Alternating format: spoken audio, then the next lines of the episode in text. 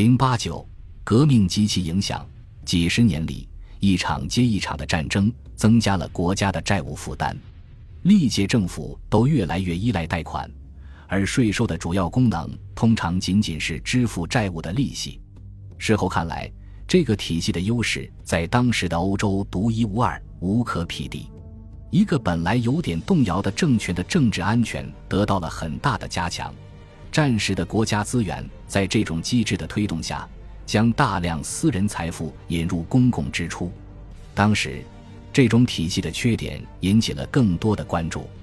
国家债务实际可以偿还，国家能够摆脱破产威胁的妄称变得越来越不可信。一个传统上普遍厌恶税收的社会，现在愈加焦虑，而新形式的税收使得财政部和筹款委员会的工作愈加困难。然而，即使在当时，也有人对新体制的无价的政治优势有清醒的认识。这源于这种体制对议会的影响，特别是对下议院的影响。因为在这个体制精心设计的过程中，一切都依赖议会，议会理所当然地拥有在金融问题上的权利。土地税是纳税人承担国债的基本保证，对其一次审议需要耗费一年。即使是长期授权的关税和消费税，也是经过漫长的辩论和讨价还价才得以延长和更新。预算名义上是十八世纪中叶的一项成就，当时该术语最初被使用是在亨利·佩勒姆担任第一财务大臣时期，但它的基本特征可以追溯到革命时期。正是在一六八九年，最终确立了议会在宪政发展中的核心地位。在十七世纪。人们将该立法机构看作是过去英格兰中世纪的一种有些荒谬和令人不爽的残余，对于有效的君主制政府来说是一种非理性的阻碍。这种政府可能完全无法行之有效。现在，议会的未来是安全的。自1689年以来，议会每年都会举行一次相当长的会议。在这个意义上，革命给一个古老的问题带来了新的转折。十八世纪的政治家们行事的时候，不再希望忽略议会，更不会希望如何粉碎它。相反，他们必须考虑如何操纵它。对议会的管理艺术是乔治王朝政治行为的关键。在十七世纪后期，政治革命必然会引发教会革命的前景或恐慌。在这方面，一六八八年的革命是重要的，或许不仅是因为他做了什么。而是因为他没有做什么。许多同时代人希望彻底修改17世纪60年代的教会和解方案。有人提出要建立一个真正全面的国教。对于一些非国教徒，尤其是长老会，同意建立国教的愿望，比自1604年汉普顿法院以来的任何时候似乎都更强烈。然而，他们的希望破灭了。与1662年一样。英国圣公会的乡绅阶层不允许削弱教会的等级制和主教制，在这个时候谈论一个罗德派或高教会派的反应是不合适的。但任何与非国教徒真正和解的迹象很快就消失了。相反，在最近发生的事件的背景下，后者得到的好处微乎其微，仅仅得到一点勉强的宽容。一六八九年的宽容法案。实际上赋予了清教徒在英国圣公会主教许可的场所内做礼拜的自由，前提是有关人员同意三十九条信纲的规定，并得到信仰划一法案基本原则的支持。这似乎与詹姆斯二世向各类持非国教徒所承诺的前景相去甚远。毫无疑问，出于这个原因，淡化宽容法案的全部意义是习惯性做法。给予那些信仰被严格限定的人以极其有限的自由，这对那些抵制放纵宣言所提供的诱惑，并欢迎奥兰治的威廉的人来说，似乎是一种低廉的补偿。但这种判断在很大程度上取决于不同人的观点。对于在17世纪80年代早期遭受过严重迫害的非国教徒来说，宽容法案提供了前所未有的法定保障。从焦虑的教徒的角度来看，维持复辟协议的实质同样非常重要。一六六二年的公道书一直是圣公会崇拜的礼仪基础，直到二十世纪。但在一六八九年，它似乎提供了一个不稳定的教义平台。若没有这个平台，建立的新教可能会失去。荒谬的是，由此产生的教会排他性，与英格兰在18世纪的声誉有很大关系。那时的英格兰在野蛮世界中被视为文明社会，除了少数教派和教皇之外，接纳所有人的一个全面的国家教会，与一个受限制的宗教机构是非常不同的。后者与大量的非国教教徒共存。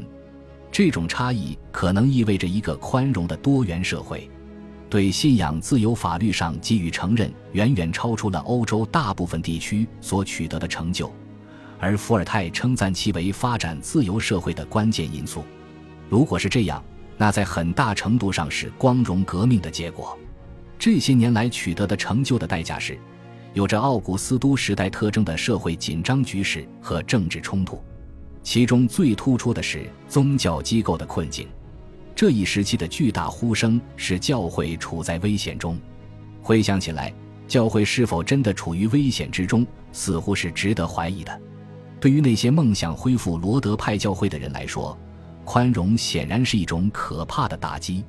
但是，自由主义神学和情绪的浪潮对大多数人来说似乎无害。此外，根据宣誓法案。及结社法案，英国国教徒享有的政治权利被革命协议所完好保留。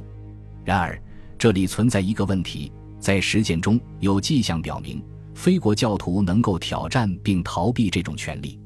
为了满足法规的要求，许多非国教教徒遵守国教的规定，每年根据圣公会的仪式举行圣礼，但是他们在自己的会议室中进行其余的活动。这种做法长期刺激着他们的敌人，在此期间，偶然合规的实际做法是否有所增长尚不确定。